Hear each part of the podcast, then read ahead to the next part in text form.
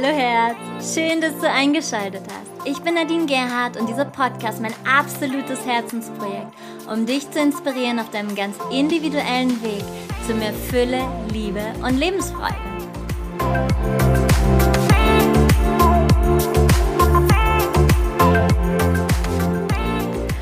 Hola, buenos dias aus Mallorca. Da bin ich nämlich gerade, gebe ein Goddess Retreat hier in einer ganz wundervollen, schönen Finca und ich sitze gerade im Garten zwischen Palmen und ich hoffe jetzt sehr, dass in dieser Zeit nicht die Sprenkleranlage angeht. Wir werden sehen, du wirst es hören.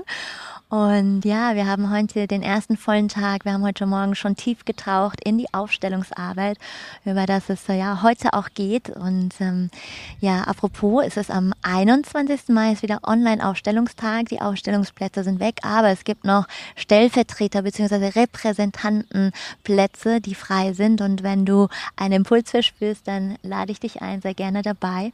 Und ja, heute möchte ich mit dir über das Thema der Aufstellungsarbeit, Familienstellensystem, systemisches ähm, Stellen äh, sprechen und vor allen Dingen darüber, wie wirkt die Aufstellungsarbeit. Und ich möchte dir zuerst berichten, wie ich zur Aufstellungsarbeit gekommen bin. Bei mir kam mit Anfang 20 Kindheitstraumata extrem an die Oberfläche und ich konnte nicht mehr wegschauen. Ich wusste, ich muss etwas für mich tun.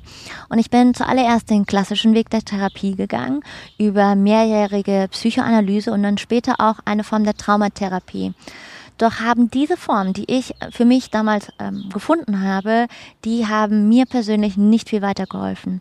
Es gibt ganz tolle Traumatherapieformen, die ich auch später kennenlernen durfte, doch diese mir damals zur Verfügung stehende Therapieform, die war nicht passend für mich. Wenn du etwas körperlich-seelisches erlebt hast, kannst du es in meinen Augen nicht über Therapieformen, die sich rein mit dem Verstand beschäftigen, in Heilung führen. Das ist meine persönliche Erfahrung und mein Gefühl dazu. Und da darf jeder seine eigenen Erfahrungen machen. Also das musst du nicht teilen. Nur ich gebe hier meine persönliche Erfahrung weiter. 2007 bin ich zu meiner allerersten spirituellen Lehrerin gekommen und damit auch zum Familienstellen.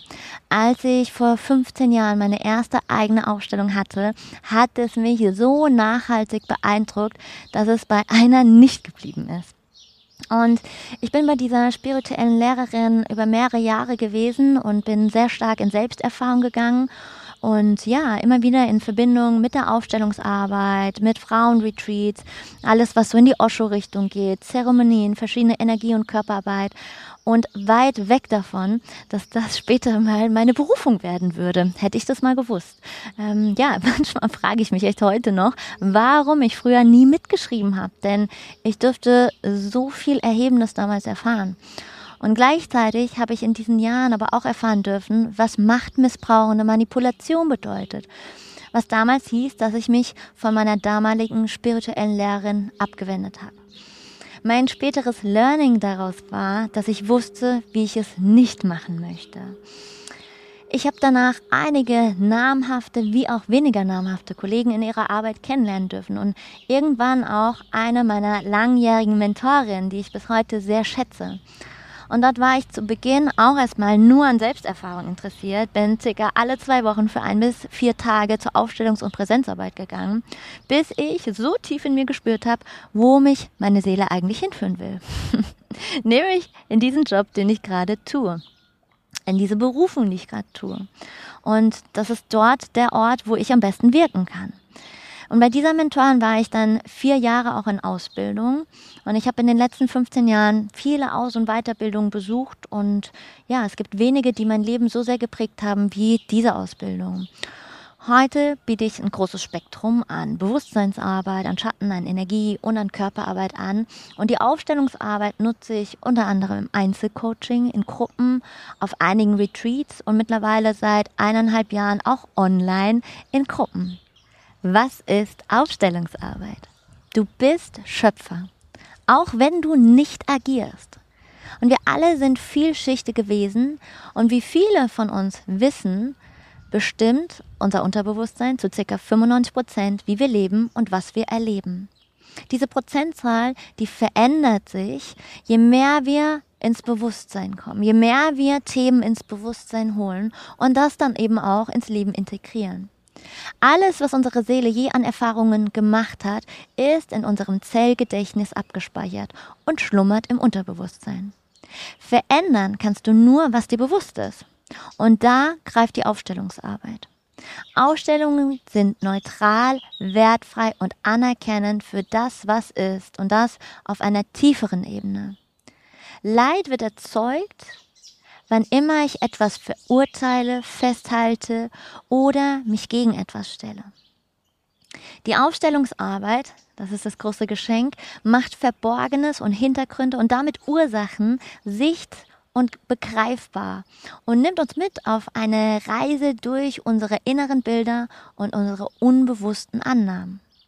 Und sie zeigt uns auf, wo in uns eingefrorene Energie steckt, die dazu führt, sich immer wiederholende Erfahrungen in das Leben zu ziehen. Und die Aufstellungsarbeit kann uns dienen, mit einer anderen Perspektive auf uns belastende Themen zu schauen, Verstrickungen zu lösen und zu heilen und Gefühle zu integrieren. Hier geht es aber mehr um ein Geschehen lassen als um ein Tun. Wie wird die Aufstellungsarbeit angewendet, beziehungsweise was kann man aufstellen? Und hier gibt es ein breit gefächertes Spektrum. Die Aufstellungsarbeit wird zum Beispiel verwendet im Business wie auch im privaten Leben oder in privaten Themen.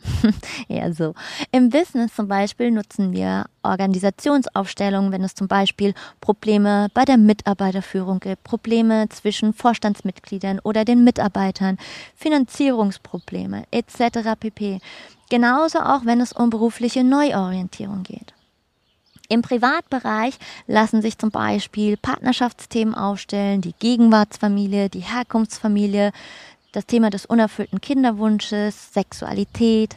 Es gibt Körperaufstellungen, um Ursachen zu verstehen. Es gibt Werteaufstellungen, die Aufstellung von Bedürfnissen, von Potenzialen, verletzte kindliche Anteile, die Aufstellung von Glaubenssätzen, wie zum Beispiel, ich bin nicht gut genug, ich bin es nicht wert, ich habe kein Geld, immer werde ich verraten, immer werde ich verlassen und so weiter.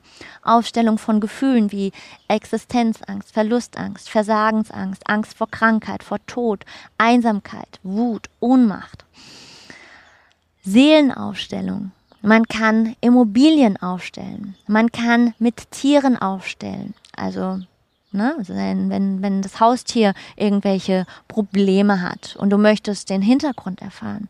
Du könntest die Eizelle und die Samenstelle, Samenstelle, nicht Samenstelle, Samenzelle aufstellen. Und weitere Formen der Aufarbeitung der neuen Schwangerschaftsmonate. Im Endeffekt alles, was dich belastet, stresst und blockiert. Und genauso auch, wo du gerne sein möchtest. Was deine Potenziale sind, die ja, je mehr du innerlich aufräumst, ja, wie in einem Raum, der unordentlich ist, den du aufräumst, entdeckst du plötzlich Neues, wenn du mal aufgeräumt hast, entdeckst doch hier deine Potenziale. Und so oft versuchen wir, Schmerz aus dem Weg zu gehen, zu flüchten und zu betäuben.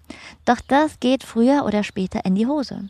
Wir sind alle miteinander Fühlwesen und es geht darum, es zu durchfühlen. Ich möchte heute nicht zu sehr in die Beschreibung gehen, wie die Aufstellungsarbeit ausgeführt wird, denn zum einen würde das die heutige Podcast-Folge sprengen und ich glaube, ich habe das Gefühl so, die äh, wird heute etwas länger. Und zum anderen ist für den Verstand diese Arbeit schwer greifbar. Wenn dich dieses sehr interessiert, dann wirst du dich mit dem gesamten energetischen Themenbereich befassen müssen. Und dazu gibt es auch schon verschiedenste Podcast-Episoden und äh, da werde ich auch noch was in die Shownotes setzen. Und ich empfehle dir sehr, die Aufstellungsarbeit selbst zu erleben, denn ja, das ist so wichtig, diese, in diese Erfahrung zu gehen und das dann wirklich auch zu spüren. Und ich möchte heute hier mehr beschreiben, wie Aufstellungsarbeit wirkt und wozu sie verhilft. Deswegen hier nur eine Kurzbeschreibung, wie aufgestellt wird. Und da kann man natürlich noch viel, viel mehr erzählen, aber das vielleicht ein andermal. Also, in der Einzelarbeit, also im Einzelcoaching mit dem Klienten, kannst du mit sogenannten Bodenankern wie Kissen, wie Karten oder Zettel aufstellen. Es gibt die Möglichkeit mit Schuhen, mit Kuscheltieren, mit Puppen oder mit Holzfiguren wie beim Familienbrett oder auch mit Naturgegenständen wie Stein und so weiter aufstellen. Beim Aufstellen in der Gruppe treffen sich reale Menschen und in einem geschützten Raum kommen Aufstellungsleiterinnen, Anliegenbringer und Stellvertreter bzw. Repräsentanten zusammen. Du wirst als Repräsentant vom Anliegenbringer, also derjenige, der gerne etwas aufstellen möchte, der ein Thema, ähm, ja, sich anschauen möchte auf einer tieferen Ebene oder es in Heilung bringen möchte. Also du wirst als Repräsentant vom Anliegenbringer eingeladen, Menschen oder zum Beispiel Strukturelemente aus seinem System zu vertreten und darzustellen. Und nach einem Vorgespräch, entweder unter vier Augen oder innerhalb der Gruppe und meist mit einem Blick auf das Genogramm der Familie, startet die Aufstellung und dein Verständnis vorausgesetzt, wirst du als Repräsentant gewählt und an einen Platz im Raum geführt und kannst von den Wahrnehmung, Wahrnehmungen bzw. Körperwahrnehmungen in den repräsentierten Positionen nicht nur berichten, sondern selbst auch eine Menge an Informationen und Erfahrungen mitnehmen.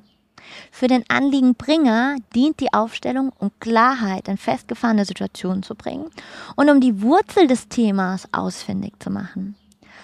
Wie gesagt, hier könnte ich sehr viel tiefer noch gehen, aber mir ist es ein wichtiges Anliegen, heute in die Wirkweise der Aufstellungsarbeit einzutauchen. Der Prozess bis hin zum Lösungsbild ist ein sehr heiliger Akt, der vom Aufstellungsleiter sehr viel Präsenz, Achtsamkeit sowie Demut erfordert. Vielmehr darf es für den Aufstellungsleiter um Nichtwissen, Nichtwollen und Geschehen lassen gehen, statt aktiv etwas lösen zu wollen. Je angebundener der Aufstellungsleiter ist, umso mehr Informationen kann er aus dem morphogenetischen Feld erhalten.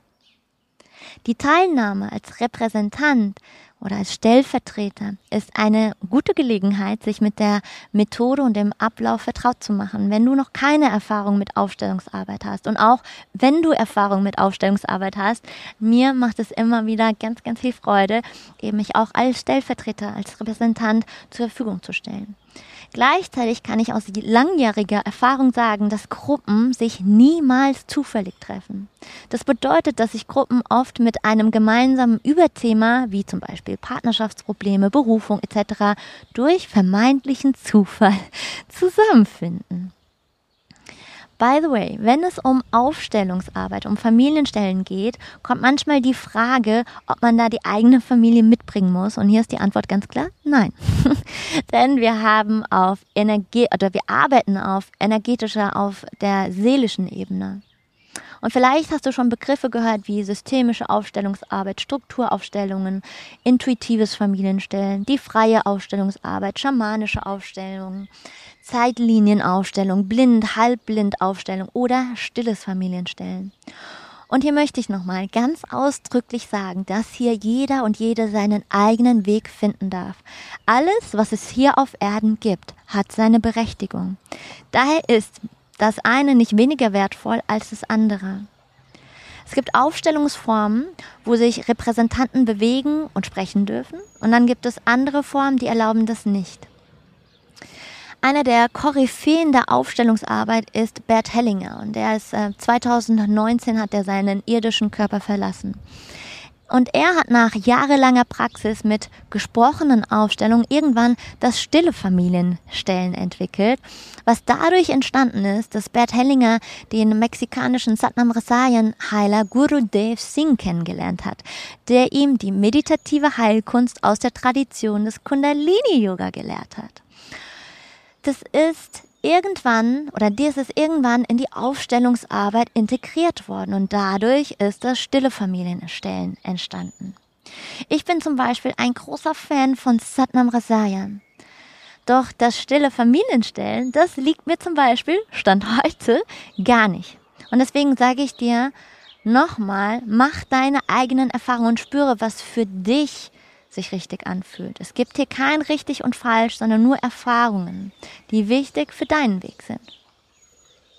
Es kam die Frage, ich habe ein Problem im Hier und Jetzt. Was hat das mit der Vergangenheit zu tun? Und hier kann ich dir sagen, dass die Vergangenheit in der Gegenwart enthalten ist und immer mit dabei ist. Wir können die Vergangenheit nicht ausgrenzen. Die allermeisten, wenn nicht sogar alle Probleme, haben ihren Ursprung in der Vergangenheit, beziehungsweise eben auch in das Thema der Vorleben oder Parallelleben. Die sogenannten Arschengel, die im Hier und Jetzt deine Knöpfchen, also deine Triggerpunkte drücken, berühren einen tiefsitzenden Schmerz, der schon lange in deinem Zellgedächtnis schlummert und darauf wartet, befreit zu werden. Auf uns wirken Minimum sieben Generationen rückwirkend und Schamanen sagen noch, noch viel mehr Generationen. Und damit laufen auch so einige Übertragungen und Verstrickungen. Oft überspringen Themen zum Beispiel eine Generation. Ja. Und viele Menschen führen gar nicht ihr eigenes Leben, sondern das Leben ihrer Eltern. Oder sie werden gelebt von ihren Anteilen. Als Beispiel. Du bist eine Frau und du machst die Erfahrung in deinem Leben, dass Männer dir nicht treu sein können. Eine Erfahrung aus dem Hier und Jetzt was sich jedoch immer und immer wiederholt. Und hier kannst du anfangen zu hinterfragen, der erste Schritt, wo die Wurzel des Themas zu finden ist. Was denkt deine Mutter über Männer? Was sind ihre Glaubenssätze in Bezug auf Männer? Hat deine Mutter, deine Oma dieselben oder ähnliche Erfahrungen gemacht? Hat deine Mutter mit deinem Vater ähnliches erlebt? Hast du dadurch vielleicht schon sehr früh dieses Paket übernommen? Hier spricht man von Fremdgefühlen. Energie fließt im System weiter, bis sie aufgelöst wird. Was strahlst du aus, dass du dieses in deinem Leben gespiegelt bekommst? Und hier ist es ganz, ganz wichtig. Es geht nicht um Schuld. Es geht nicht darum, dass du dich jetzt selbst schlecht machst, ja, oder, ne, dieses Schuldthema nährst, denn das ist ganz niedere Energie. Und das ist auch nur ein Beispiel, welches dir verdeutlichen möchte, dass es sich lohnt, das Thema tiefer zu beleuchten. Oder als anderes kleines Beispiel, wenn man einen Elternteil nicht kennt, dann fehlt ein Teil der Identität. Und das zum Beispiel auch, wenn der Opa fehlt. Ja, statt den Vater der Opa. Und es passiert immer wieder, dass dieser fehlende Vater dann in der Partnerschaft gesucht wird. Und je mehr wir etwas im Elternteil ablehnen, desto mehr erfasst es den Partner. Und das alles läuft unbewusst. Und dieses Thema wird erst gehen, wenn in dir alles innerlich bereit ist. Wenn sich dein Herz aufgrund von schmerzvollen Erfahrungen verschließt, dann trennst du dich ab von deiner Seele. Du kannst die Impulse nicht mehr hören und du kannst deine Seelenaufgabe bzw. deine Mission hier auf Erden nicht erkennen wenn du keinen Kontakt mehr zu deiner Seele hast. Und wenn du Zwiebelschichten von dir abträgst und wieder ins Fühlen kommst, dann verflüssigst du diese Energie, die feststeckt, beziehungsweise eben festgefroren ist. Und es passiert zum Beispiel über Zittern, über Weinen, über Wut entlassen, Schreien, Boxen, ja. Wir alle sind vom Patriarchat geprägt worden auf den Verstand zu hören. Das Erkennen, dass wir, dass du, dass ich Seele sind. Du Seele bist und nicht Körper, nicht Verstand oder Ego, darf in uns das Bewusstsein wecken, dass die wahren Antworten immer über die Seele und die Intuition zu finden sind. Der Verstand wie auch der Körper darf mitgenommen werden. Noch ist es wichtig, sich weder mit dem Körper noch mit den Gedanken zu identifizieren. Und in meinem Selbst, nicht bei Selbstverständnis, in meinem Weltverständnis haben wir alle einen übergeordneten Seelenplan. Und sobald wir in die 3D-Welt hinein inkarnieren, beginnt das menschliche Täter-Opfer bzw. Täter-Opfer-Retterspiel. Und hierin leidet das Ich, die Persönlichkeit. Doch vielleicht leidet die Seele gar nicht, sondern eben nur dieser menschliche Teil. Das Täter-Opfer-Spiel zerfällt, sobald wir die Verstrickung an das Leid lösen. Und ich weiß, das kann schwer zu verstehen sein und deshalb ist es so wichtig, das zu erfahren. Und hier empfehle ich auch nochmal von Herzen die Podcast-Episode Ist Gerechtigkeit möglich? Denn sie erklärt, wie ich finde, sehr gut aus der Metaebene gesprochen, was wir denn so alles erleben und die Ganzheit in dem Ganzen. Die Ganzheit in dem Ganzen, kann man das sagen? Ich hoffe, du verstehst, was ich meine. und ich empfehle dir die Episoden Teil 1 und Teil 2 zum Thema der Segen von Schmerz und Krankheit. Und falls du schon Mama geworden bist und den Schmerz bei der Geburt deines Kindes miterlebt hast, hast du vielleicht auch die Erfahrung machen dürfen, dass Schmerz eine immense Kraft in dir entwickeln kann. Schmerz ist also nicht negativ. Hör dir bitte die zuvor genannte Podcast-Episode an. Und da kommt ja immer mal wieder, wenn wir mit dem Finger auf andere zeigen, ja, aber er oder, oder sie, er ist ein Arschloch. Ja und nein. Er oder sie wussten es nicht besser. Ein erwachter Mensch würde nicht be bewusst verletzen wollen. Es gibt keinen Psychopathen, sondern nur traumatisierte Menschen. Ich glaube, hier sind ein paar Esel ums Eck. Wie wirkt die Aufstellungsarbeit? Und jetzt kommen wir zu dem besonders wichtigen Teil. Und auf diese Frage möchte ich sehr, sehr gerne ausführlicher eingehen, denn um die Aufstellungsarbeit in der Tiefe zu verstehen, braucht es das Verständnis für das morphogenetische Feld. Das morphogenetische Feld ist das Informationsfeld, das energetische Feld, das die Erde umspannt und in dem sich alles, was wir denken, tun oder fühlen, widerspiegelt und in dem auch alles aufgezeichnet wird. Es ist sozusagen der energetische Eindruck oder im Abdruck, den wir in diesem Feld hinterlassen. Und in Bezug auf die Aufstellungsarbeit, wenn wir in eine Aufstellung gehen und du stellst dich als Stellvertreter für eine bestimmte Person zur Verfügung, dann gehst du mit dieser Rolle, die du vertrittst, in Resonanz. Und aus diesem Grund kannst du auch hier eine Facette der Person widerspiegeln, die zu dieser Zeit, in dieser Aufstellung, an diesem Punkt steht. Wichtig ist jedoch zu verstehen, dass wir uns darin alle in einem Spiel bewegen, in einem Menschenspiel. Und dass wir darin über die Resonanz genau das hervorbringen, was jetzt in diesem Augenblick gesehen werden mag. Also zum Beispiel, wenn du eine Aufstellung willst und du willst die Aufstellung, dass du dich verraten fühlst in der Partnerschaft und du nimmst einen Stellvertreter für deinen Partner, dann wird diese Facette wiedergespiegelt, die zwischen euch aktiviert ist. Doch der Stellvertreter, der für deinen Partner steht, der trägt in sich ebenfalls eine Entsprechung und kann daher diese Facette aufgreifen. Zufälle gibt es keine. Aber es wird eben nur diese Facette beleuchtet. Und das ist wichtig zu verstehen, dass wir ein bestimmtes Aktionsmuster wie durch ein Vergrößerungsglas betrachtet, das aber nicht die Gesamtheit der Partnerschaft widerspiegelt, sondern es wird immer dieses Thema, zu dem ihr aufstellt, wiedergespiegelt. Es ist nur eine Facette. Und diese Unterscheidung ist ganz wichtig vorzunehmen. Es zeigt immer nur eine Facette, nie die Ganzheit. Denn unser Leben ist ja komplex und unsere Persönlichkeiten sind komplex. Und es wäre fatal, aufgrund einer Aufstellung den Rückschluss zu ziehen, du bist jetzt genauso, mein Partner ist genauso. Und das gilt es zu verstehen. Hier wird dir die Facette gespiegelt, um die es in deiner Frage eben geht. Jeder Mensch trägt ganz natürlich sein Informationsfeld um sich herum. In jedem Menschen ist die Erinnerung an die Familie, an den Partner, letztlich auch an die Ahnen und auch an Vorleben abgespeichert. Jeder bringt also diese Informationen mit. Wenn du eine Aufstellung wählst, dann gibst du dein Feld frei und erlaubst den Menschen, die du wählst, bestimmte Repräsentanten zu übernehmen für Menschen, die eben in deinem Feld sind und um die es in deinem Leben geht. Oder auch eben Gefühle oder Themen, Herausforderungen, Glaubenssätze, Muster.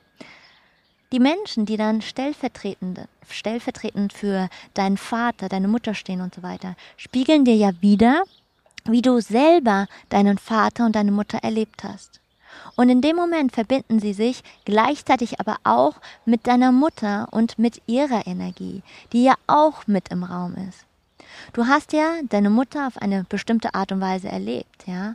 Und wenn du deine Mutter an deine Mutter denkst, holst du ihre Energie in dein Feld und dann ist in der Energie deiner Mutter noch alles, was da sonst noch ist ihr Verhältnis zu ihrem Partner, ihr Verhältnis zu ihren Eltern und so weiter. Dinge, die du selbst bisher vielleicht nicht gesehen und wahrgenommen hast. Und die Person, die dann stellvertretend für deine Mutter ins Feld gestellt wird, kann diese anderen Facetten repräsentieren oder ausdrücken. Nachdem es in einer Ausstellung um ein bestimmtes Thema, zum Beispiel um das Thema des Verlassenseins, geht. Ja, da schwingt alles in diesem Thema, was mit dem Thema des Verlassenseins zu tun hat.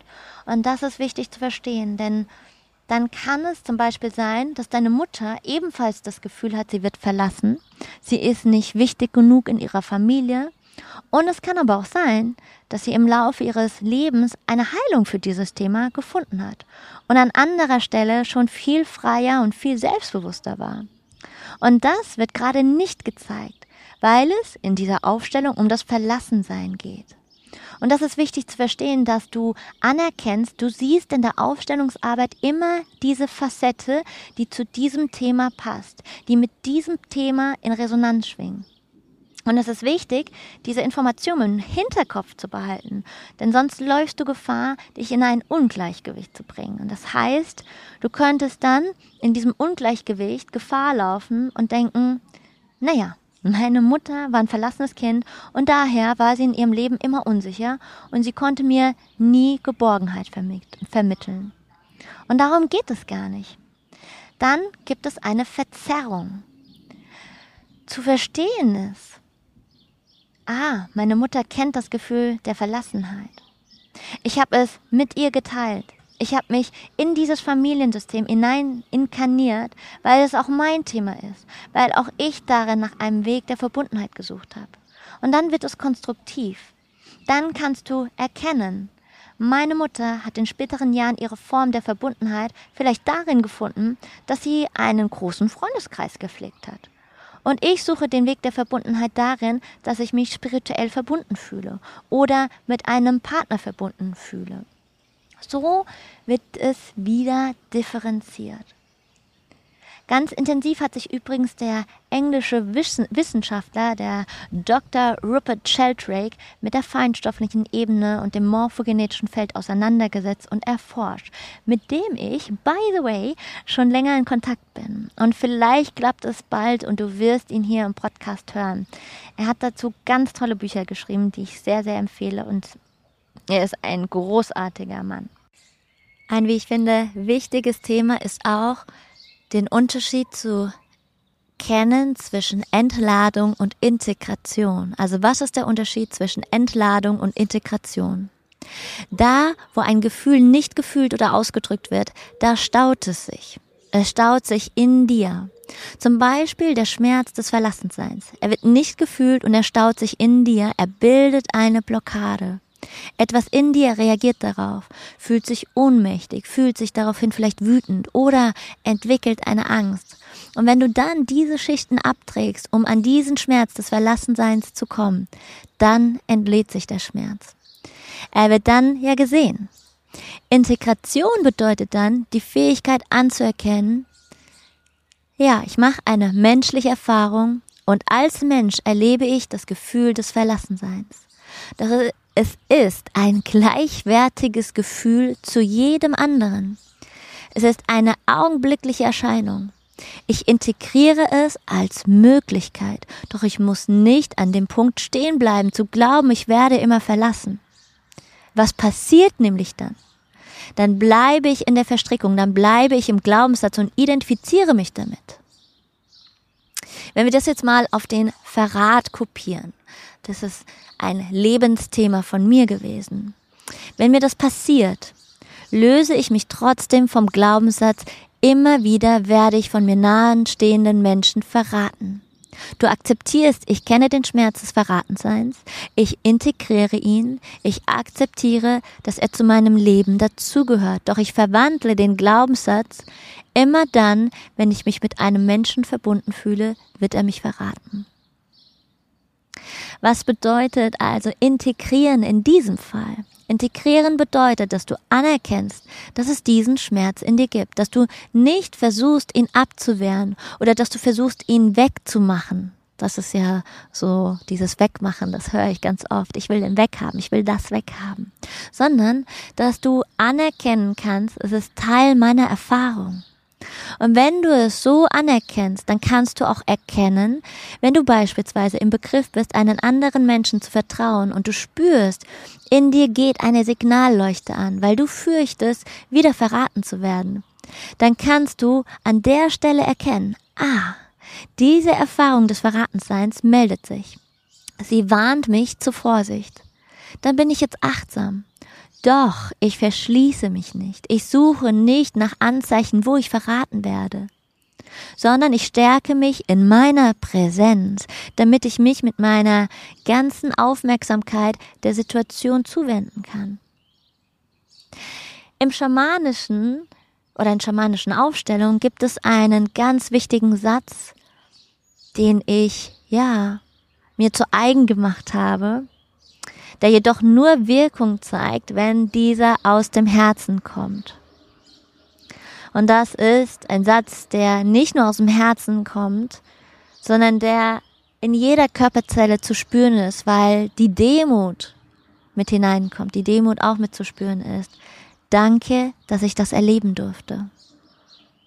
Und das ist die Transformation. Je mehr du letztlich hinter allem Schmerz immer wieder die Liebe findest, Du kannst dich immer wieder fragen, und was liegt hinter dem Verlassensein? Was liegt hinter dem Verratensein? Was liegt hinter der Angst? Du wirst am Ende immer die Liebe finden und die vollständige Transformation ist dann, wenn du diese Liebe gefunden hast. Hm. Ich sag's nochmal. Die vollständige Transformation ist dann, wenn du diese Liebe gefunden hast. Dann kannst du zu einem Menschen sagen, verrat mich. Ich bleibe die gleiche. Ich fühle darin auch keinen Schmerz, denn ich bin die, die ich bin. Du begehst den Verrat. Und darin würde die vollständige Transformation liegen. Und ich möchte auch nochmal auf das Thema der Übergriffigkeit kommen, gerade in Bezug auf Familienstellen. Weil man holt andere Menschen, die körperlich meist nicht mit anwesend sind, mit in die Aufstellung hinein. Zum Beispiel, du bist eine Frau und du möchtest eine Thematik mit dem Partner aufstellen. Dann ist ja die Frage, wo ist da die Grenze? Wie übergriffig ist das? Ganz klar, das System gibt immer nur das frei, was für den jetzigen Moment wichtig ist. Bei jeder Aufstellung handelt es sich um eine Momentaufnahme und es zeigt sich immer das, was das System auch wirklich freigeben möchte. Ansonsten würde es es nicht freigeben. Und wenn wir es ganz genau nehmen würden, weil wir arbeiten ja mit den Energiefeldern von anderen Familienmitgliedern, dann dürften wir gar keine Aufstellungsarbeit machen.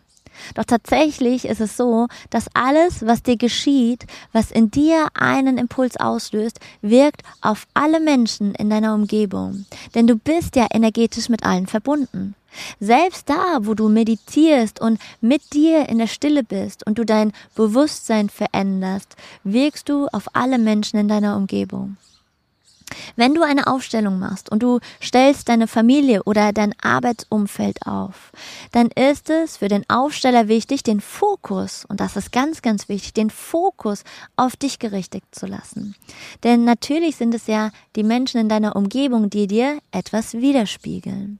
Und hier ist auch ein Grundverständnis der Aufstellungsarbeit gegenüber notwendig, dass wenn du beispielsweise deinen Partner, deine Kinder, deine Eltern aufstellst, dann gibt die Aufstellung kein rein objektiveres, okay, objektives Bild dieses Menschen wieder, sondern sie gibt ein Bild wieder dessen, wie du diese Menschen wahrnimmst, in welcher Energie, in welcher Frequenz du sie wahrnimmst.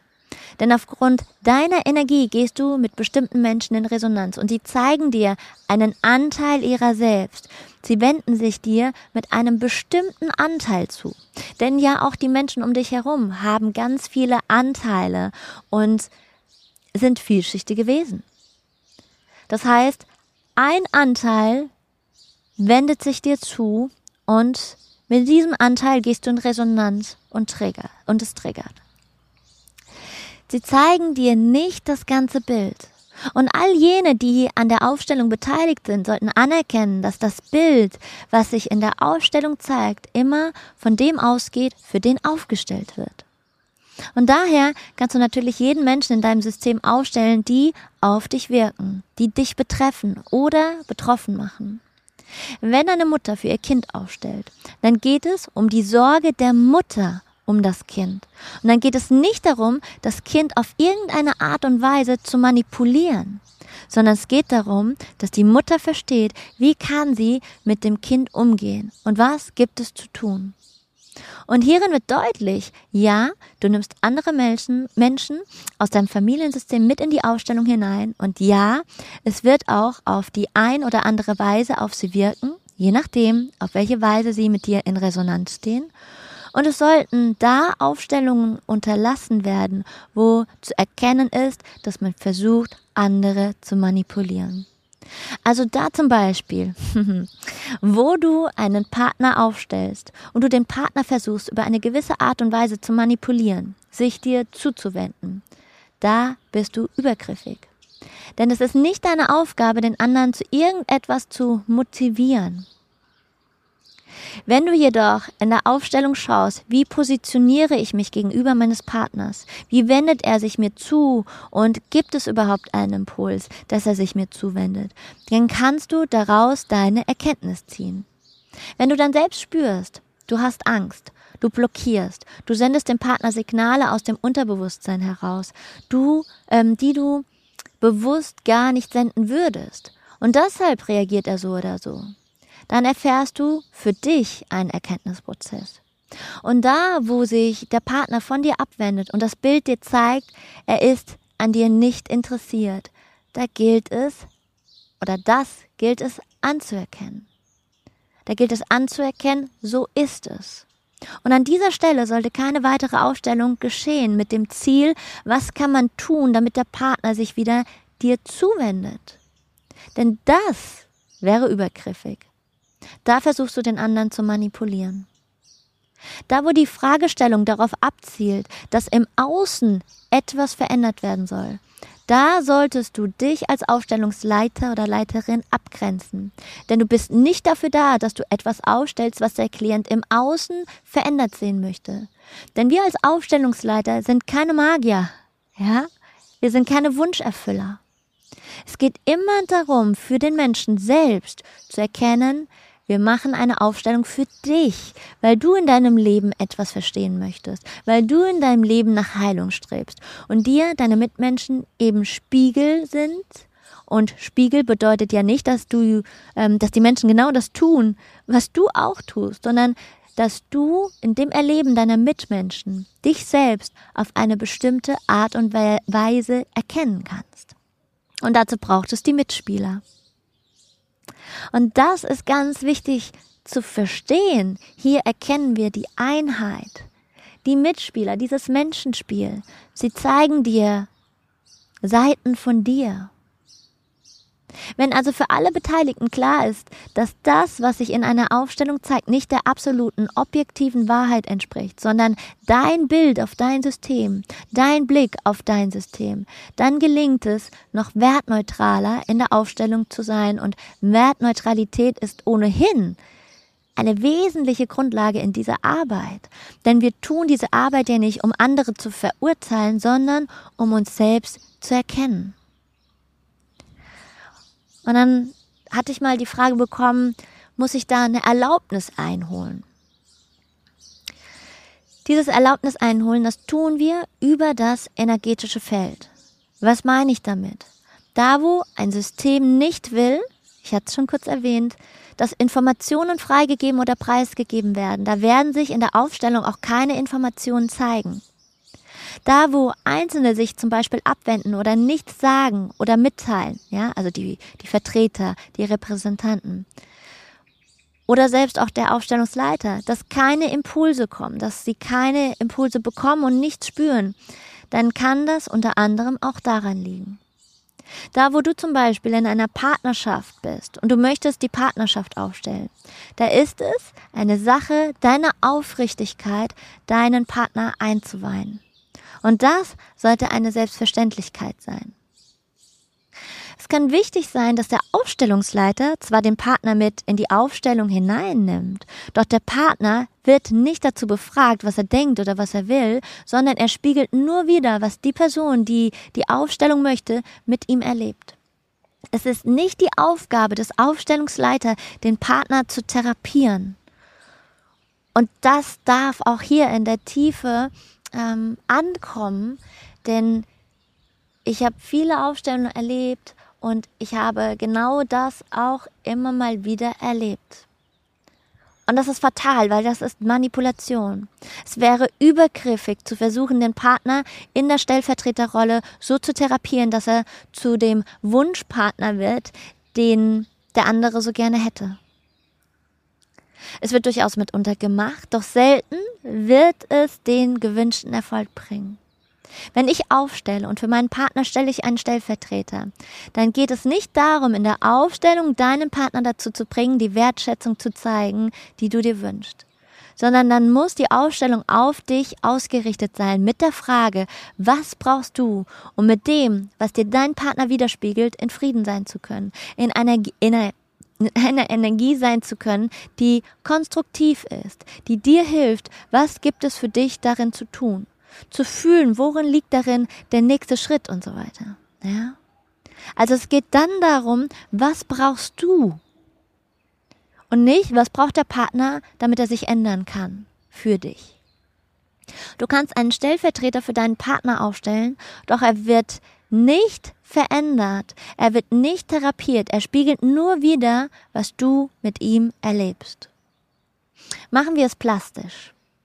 Du stellst dich und du stellst deinen Partner auf. Du erkennst, du nimmst dein Selbstwertgefühl dazu, du nimmst deine Eigenliebe, deine Eigenmacht, deine Kraft und du spürst in der Aufstellung, wie es sich anfühlt, wenn du in deine Kraft kommst, wenn du in deine Würde kommst. Und du siehst dann, es verändert sich was in der Haltung deines Partners. Dann kannst du natürlich den Stellvertreter fragen, was braucht er, damit er am Ende auch im Frieden und genährt aus dieser Situation hinaustreten kann. Und dann kann es sein, dass der Stellvertreter sagt, ich kann es hier nicht mehr aushalten, ich muss hier rausgehen. Und dann darf er gehen. Dann ist die Rolle erfüllt. Wenn er sagt, mir geht es sehr schlecht, ich fühle mich schwach. Auch hier wieder. da sind wieder die Esel am Start. Ja, wenn der Partner sagt, mir geht es sehr schlecht, ich fühle mich schwach. Und dann hier wieder nicht anfangen, den Partner zu therapieren, sondern um die Ausstellung in einer Form des Friedens zu schließen und nicht des Mangels. Eine Frage, die auch immer wieder kommt, wie viele Aufstellungen braucht es, um bestimmte Themen zu heilen? Und da kann ich immer nur antworten, so individuell jeder einzelne Mensch ist, so ist es auch in dieser Arbeit. Jeder und jede hat sein eigenes Tempo und du kannst nicht am Gras ziehen. Es braucht die Zeit, die es braucht. Manches löst sich direkt nach einer Aufstellung, manches braucht Jahre. Verstehe oder du darfst verstehen, dass ein destruktives Muster, was du schon 40 Jahre tagtäglich wiederholst, nicht innerhalb eines Tages aufgelöst werden kann. Wunder gibt's immer wieder, aber das ist nicht die Regel. Es braucht Geduld. Seelenarbeit ist für mich wie das tägliche Zähneputzen oder das Trainieren im Fitnessstudio. Es reicht nicht, das nur einmal im halben Jahr zu tun, auf einen Retreat zu gehen in einem Jahr oder in einem halben Jahr und dann zu hoffen, dass sich alles verändert. Mit jeder Aufstellung klärst du deinen inneren Raum. Und gleichzeitig darfst du achtsam sein, nicht ins Konsumieren hineinzugehen. In allem braucht es auch hier Bewusstsein. In allem, was du tust, unabhängig von der Aufstellungsarbeit braucht es dein Bewusstsein. Du löst Zwiebelschicht für Zwiebelschicht, um mehr und mehr an deinen wahren Kern zu kommen. Alles, was du in Heilung bringen kannst, wirkt sich auf deine Kinder und zukünftigen Kinder aus und die mindestens kommenden sieben Generationen. Du wirst authentischer und erkennst mehr und mehr, was dich wirklich ausmacht. Was ist wichtig für den Aufstellungsleiter? Ich würde sagen, was ich für wichtig empfinde, ist, dass er seinen Auftrag nicht aus den Augen verliert. Und selbstverständlich, jeder Mensch, der therapeutisch oder im Coaching-Bereich arbeitet, sollte immer daran arbeiten, sich selbst zu klären. Manchmal habe ich es schon erlebt, dass Kollegen oder Teilnehmer nach der Aufstellung das Passierte direkt zerpflücken. Ich persönlich empfehle immer wieder, nicht direkt darüber zu sprechen und zu analysieren, denn sonst landet das Erfahrene schnell wieder im Verstand. Ich bin ein Fan vom Nachwirken lassen. Und auch dieses im Außen weitererzählen, das kannst du nicht wirklich erklären. Das ist was, was du erfahren solltest. Und wahrscheinlich würde dich im Außen der ein oder andere eher verrückt erklären, ähm, als dass er das ähm, in der Tiefe, ja, begreifen würde. Wenn, dann ist es wichtig, dass du, ja, darüber berichtest, was sind deine Erkenntnisse, was hat es mit dir innerlich gemacht. Die Online-Aufstellungsarbeit, ja, da habe ich begonnen Ende 2020. Wenn du das zuvor Gesagte durchdrungen hast, dann kannst du jetzt sicherlich auch nachvollziehen, dass die Online-Aufstellungsarbeit genauso gut funktioniert, denn Energie macht keinen Halt vor Bildschirmen. Es geht nicht darum, irgendwelche Vergleiche zu ziehen. Was ist besser, was ist schlechter? Da sind wir wieder in dem Thema der Dualität. Ja? Ist es live besser oder ist es online besser? Es geht ganz viel mehr um ein weiteres Tool, dass Menschen auch die Möglichkeit bekommen, nicht über Stunden irgendwo hinzufahren und so weiter, dass sie sich vielleicht nochmal in einem geschützteren Rahmen fühlen. Und wie finde ich einen, einen geeigneten Aufstellungsleiter? Äh, einen geeigneten Aufstellungsleiter. Hier ist es wichtig, immer wieder deinem ersten Impuls zu vertrauen. Manches Mal wird empfohlen, dass der Aufstellungsleiter einen therapeutischen Hintergrund haben sollte. Doch auch das kann ich nicht ganz teilen. Es gibt Therapeuten, die nie wirklich in tiefe Selbsterfahrung gegangen sind und eigene Grundthemen nicht aufgearbeitet haben, was dann Auswirkungen auf die Aufstellung haben kann. Und es gibt Aufstellungsleiter ohne therapeutischen Hintergrund, die so in der Tiefe arbeiten, dass ich sofort sagen würde, Geh dahin, die empfehle ich. Und genauso gibt es eben auch die gegenteilige Erfahrung. Also auf allen Seiten gibt es alles. Und wenn wir uns der höheren Ebene bewusst sind, dann wird es dich zu der Erfahrung führen, die für dich wichtig ist. Und was ist wichtig für die Teilnehmer? Ich empfehle immer wieder, dir nach einer Aufstellung selbst den Raum zu schenken, das Erlebte nachwirken zu lassen, was ich eben schon kurz erwähnt habe. Also nicht direkt mit der Aufstellung zurück ins Büro und Vollgas geben zum Beispiel. Wenn nach einer Ausstellung unangenehme Themen nach oben kommen, das kann passieren, dann kann es wichtig sein, dass du dich traust, den Aufstellungsleiter zu kontaktieren und gegebenenfalls einen Termin vereinbarst, um das Erlebte noch tiefer in die Verarbeitung zu bringen. Also ein Coaching-Termin im, im, in der Einzelsitzung beispielsweise. Wichtig ist auch als Teilnehmer, dass du dich committest, keine Details nach außen zu geben. Denn in diesem geschützten Raum offenbaren wir uns gegenseitig unsere Seelen. Es braucht Diskretion und Respekt füreinander und auch für die Arbeit und auch für die Menschen im System. Sehr intime und sensible Themen kommen dort an die Oberfläche. Familiengeheimnisse werden offenbart. Und das möchte gewahrt werden. Und Menschen, die von außen betrachten, betrachten nur über ihre eigene Wahrnehmung. Da gibt es einen Podcast dazu. Du siehst die Welt nicht, wie sie ist, sondern wie du bist. Wenn du deinen Freunden zum Beispiel etwas erzählen möchtest, dann, wie gesagt, empfehle ich dir ausschließlich über deine Erfahrungen und Erkenntnisse, die durch die Aufstellungsarbeit entdeckt wurden, zu berichten, nicht aber über Details. Und das ist jetzt nochmal für die Aufstellungsleiter da draußen. Um eine größere Anonymität zu wahren, kannst du auch Namen der Menschen, die mit aufgestellt werden, als zum Beispiel Arbeitskollege 1, 2, 3 benennen, ohne die Namen zu verwenden. Und auch im Familiensystem kann man das Ganze anonymer gestalten. Ja. Was ich im Zuge auf diese Podcast-Episode hier heute empfehle, sind andere Podcast-Episoden, die ja miteinander sehr, sehr schwingen. Das ist einmal der Podcast zum Thema Ahnenheilung, der Podcast zum Thema der Segen von Schmerz und Krankheit. Auch ganz wichtig, ist Gerechtigkeit möglich, denn da gehen wir mehr in die Metaebene, in die multidimensionale Ebene. Und dann gibt es, oh Gott, wie heißt der? Ähm, das mit dem Wasser. Ich setze es in die Show Notes. Bei uns geht es jetzt direkt in zwei Minuten weiter. Ja, hier mit dem Retreat, mit dem Goddess Retreat. Es scheint gerade die Sonne ins Gesicht. Wir haben einen traumhaften Tag. Es ist ähm, kurz nach acht und äh, wir haben heute Morgen gestartet um fünf Uhr mit der Sadhana und es war wieder sehr, sehr magisch und viele Tränen sind geflossen, viele Tränen der Heilung.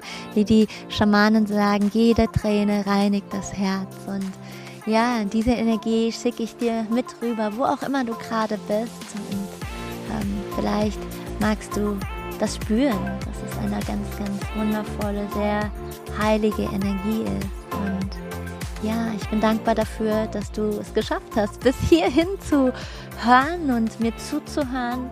Das ist nicht immer selbstverständlich, vor allen Dingen, wenn es jetzt ähm, nicht so ein 10 Minuten, 11 Minuten, 20 äh, Minuten Podcast ist. Und ähm, das zeigt auch, dass du ein tiefes Interesse daran hast. Und dann empfehle ich dir auch sehr, in die Aufstellungsarbeit einmal zu gehen und das wirklich zu erfahren, auszuprobieren.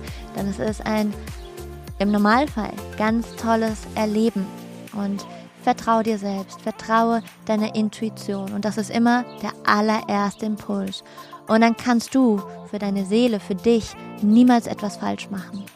Ja, es gibt keinen falschen Weg, es ist immer der richtige. Auch wenn es eine vermeintlich negative Erfahrung ist. Aber die hat deine Seele sich dann so ausgesucht, um Erfahrungen zu machen.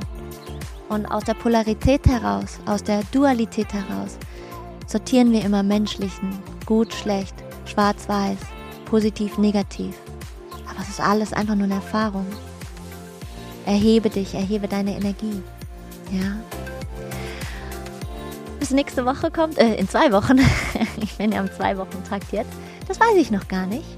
Doch, nee, doch. Doch, nee, doch. ich würde mal sagen, es geht um das Thema weibliche Urkraft. Ja, bin ich auf dem Goddess-Retreat? Könnte gut passen. Wir schauen mal. Ich wünsche dir einen ganz wundervollen Tag, einen ganz wundervollen Abend. Trag dich auf Händen, lass es dir gut gehen und alles, alles, alles erdenklich Liebe und gefühlte Liebe für dich. Namaste und Satnam, deine Nadine.